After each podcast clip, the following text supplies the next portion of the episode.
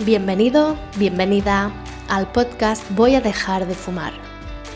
Soy Irene, psicóloga y exfumadora. Y si estás aquí es porque te estás planteando dejar de fumar o ya lo estás dejando.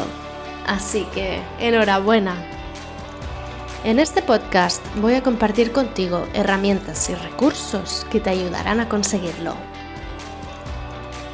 Empezamos. Estamos en el segundo episodio y tal y como te prometí, en este te voy a contar cómo dejé de fumar. Y más concretamente, cómo me preparé para dejar de fumar. Porque si una cosa tenía muy clara es que no podía hacerlo de un día para otro sin pensarlo demasiado.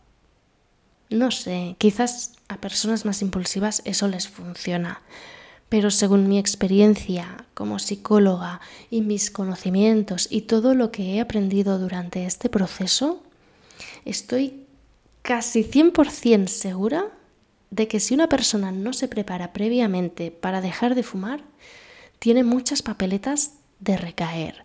No sé si en tres días o en tres semanas o en tres meses, pero a ver, es difícil dejar de fumar, ¿no? Entonces, estar preparado para dar este paso, pues es importante. Preparado emocionalmente, ¿no? Saber a, lo que te enfrentas, a qué tipo de emociones y cómo las gestionarás. Y no solo eso, sino preparado también mentalmente, es decir, a nivel de pensamientos, saber qué pensamientos van a venir y qué les vas a contestar, o simplemente qué pensamientos vas a generar en tu día a día para tener la fortaleza y la serenidad necesarias para afrontar el mono. Así que quiero contarte un poquito cuál ha sido mi preparación y también de qué partía inicialmente, porque creo que eso también es importante para entender cómo he enfocado mi preparación. En este sentido, quiero contarte que yo durante el último año, más o menos, me he estado interesando mucho por la meditación. De hecho, he participado en cursos en los que primero he puesto en práctica yo misma los beneficios de la meditación y los he descubierto en mí misma. Y luego pues también he aprendido a desarrollar mis propias meditaciones, buscando un objetivo en concreto. Porque en el fondo, la meditación, bajo mi punto de vista y simplificándolo mucho, para mí la meditación es dirigir tus pensamientos y tu atención hacia un foco, hacia un punto que a ti te interesa. Porque la verdad es que cuando sabes cómo funciona la mente, te das cuenta de que nuestra mente va viajando de pensamiento en pensamiento, del pasado hacia el futuro, y qué voy a hacer luego, y tengo que preparar la lista de la compra, y mira lo que me dijo mi marido el otro día. Y bueno, va saltando de una cosa a otra. Y todavía más hoy en día, con la cantidad de estímulos que recibimos en las redes sociales, en la televisión, Estamos bombardeados por estímulos. Apenas tenemos tiempo de quedarnos en silencio un momento y permitirle a nuestra mente simplemente dejarse llevar. Pero incluso en esas, cuando dejamos en silencio a nuestra mente, pues ella salta de una cosa a la otra, es lo que hacen las mentes. Y yo creo que la gracia de la meditación es justamente aprender o entrenar a nuestra mente para que se enfoque en una cosa en concreto. Entonces, lo que hice yo durante mi preparación para dejar de fumar fue desarrollar unas cuantas meditaciones en las que ponía el foco en aspectos muy concretos que quería trabajar. Por ejemplo, sabía que tenía que reforzar mucho la idea de que fumar me estaba poniendo en peligro a mi vida y a mi futuro, y que por culpa de fumar podía perder todo lo que amo y que quien amo pues también podía perderme a mí. Y eso era algo que quería grabarme a fuego porque no quería caer en la tontería de venga, va, por un cigarrito no pasa nada, ¿no? quería que esa idea de peligro y de riesgo, tenerla muy presente. Así que hice una meditación para reflexionar sobre este tema y la escuché varias veces para irla integrando cada vez más.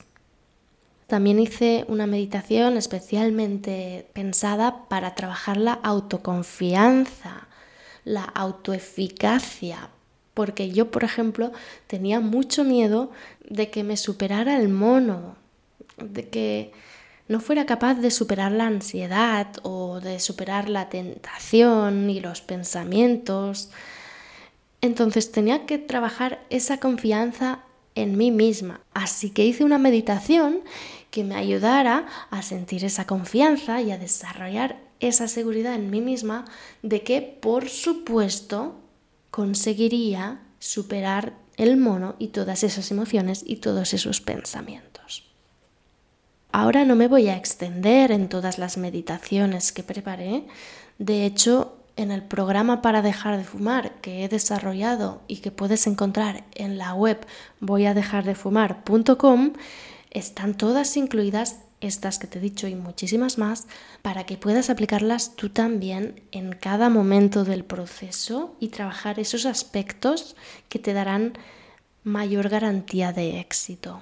De esta manera, cualquiera que se esté planteando seriamente dejar de fumar puede utilizarlas y así pues trabajar esos aspectos emocionales y esos pensamientos para poder dejar de fumar con más confianza, con más seguridad, con más compromiso, con todo eso que creo que es esencial para dejar de fumar definitivamente, no dejarlo por una semana y luego recaer, sino lograr un cambio permanente, porque como te dije en el primer episodio, muchas veces fumamos por nuestra personalidad, por cómo afrontamos nosotros las situaciones de la vida. Y entonces aprender a afrontarlas de una manera distinta es esencial para que este cambio realmente sea un cambio definitivo.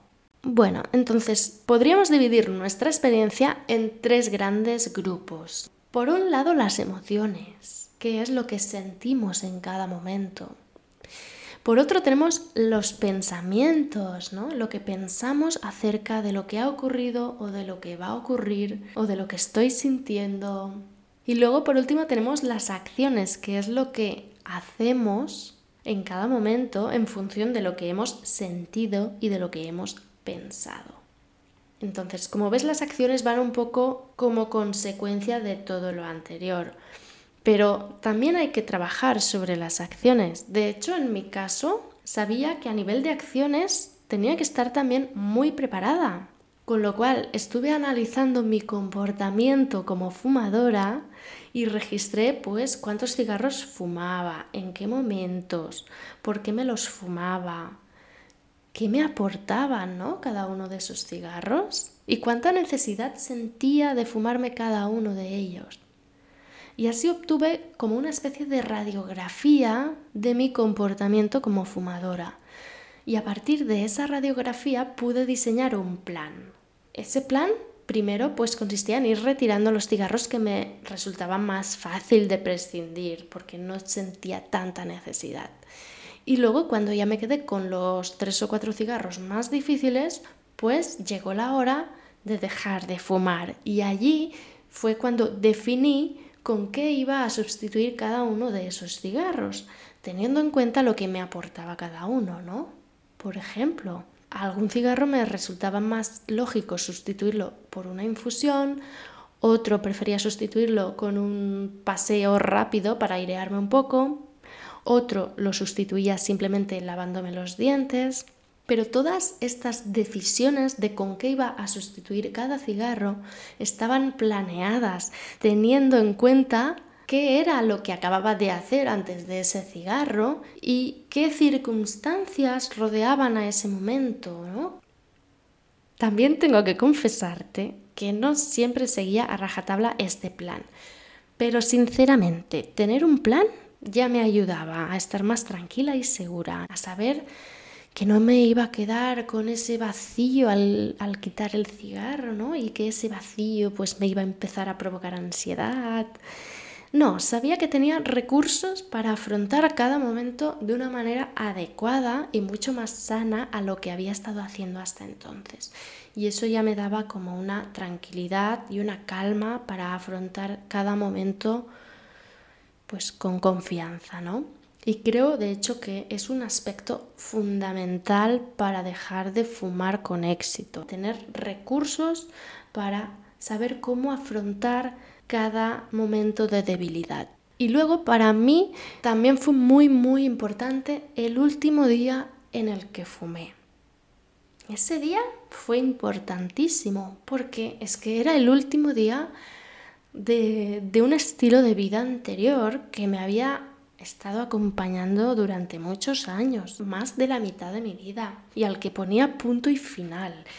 Entonces se merecía una despedida y una atención especial. Lo estaba viviendo por un lado con miedo, pero por otro con mucha alegría y con mucho orgullo. De hecho fue un día muy emocionante y bueno, las emociones no es que fueran 100% agradables ese día, sino que en realidad las emociones eran más bien de nervios, de miedo, de irritabilidad, porque sabía que era el último día que fumaba y tenía mucho miedo a lo que me vendría por delante. Por eso estaba muy, muy nerviosa, pero a la vez tenía tan claro, estaba tan segura de que ese día sería el último y de que era una gran decisión, que bueno, pues lo tiré para adelante. Además, sabía exactamente cuál iba a ser el último cigarro, a qué hora iba a ser. Y ese último cigarro me lo fumé pensando que efectivamente era el último cigarro, saboreándolo. Pero no era exactamente un saborearlo disfrutando, sino que era como como tomando conciencia de ese gusto, de ese aroma, haciendo consciente de que realmente no era un buen gusto y siendo consciente sobre todo de que sería la última vez que iba a sentir esa sensación. Y bueno, pues intenté llevar todas estas sensaciones hacia la conciencia plena, de hecho era una especie de meditación informal. Y después de este último cigarro, entonces sí hice una meditación mucho más formal, más dirigida. Inmediatamente después me di una ducha para quitarme todo el olor de las manos, del pelo, de la ropa. Y la verdad es que en esta ducha intenté concentrarme en que la limpieza no fuera solo física, sino también como emocional. Quizás suena un poco místico, pero realmente quería quitarme todo lo que llevaba implicado el fumar y abandonarlo para siempre. Y, el agua era como que me ayudaba a dejar atrás todo eso. Y bueno, después de la ducha también hice un ritual para seguirme cuidando. Me di crema, me di un poquito de masaje a mí misma. Y la misión era la misma que en la ducha, era como darme cuenta de que había sensaciones mucho más agradables que fumar. Por ejemplo, sentir el agua caliente, el olor del jabón, la sensación de la crema, el olor, la textura, la sensación del propio masaje. Creo que eso fue una clave importante y muy bonita de ese día, que era darme cuenta de que hay sensaciones mucho mejores que fumar y que me las puedo dar a mí misma en cualquier momento sin depender de nada y sin hacerme daño, todo lo contrario, haciéndome bien. Y bueno, pues así fue mi último día como fumadora. Me quedé muy a gusto, me sentí muy feliz y me fui a la cama sin demasiada necesidad de fumar.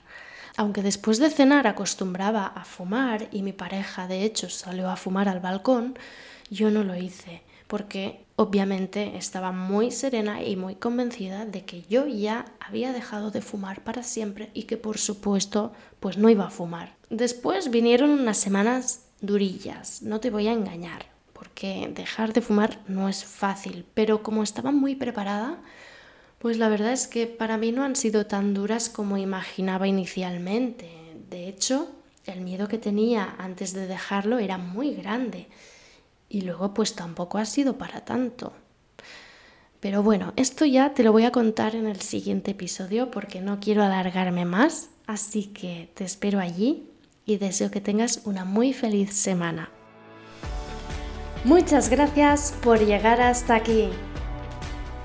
Recuerda que podemos seguir en contacto a través de Instagram, arroba voy a dejar de fumar, y que en mi web voy a dejar de fumar.com tienes una meditación de regalo para reducir la ansiedad por el tabaco. De nuevo, muchas gracias y te espero en el siguiente episodio.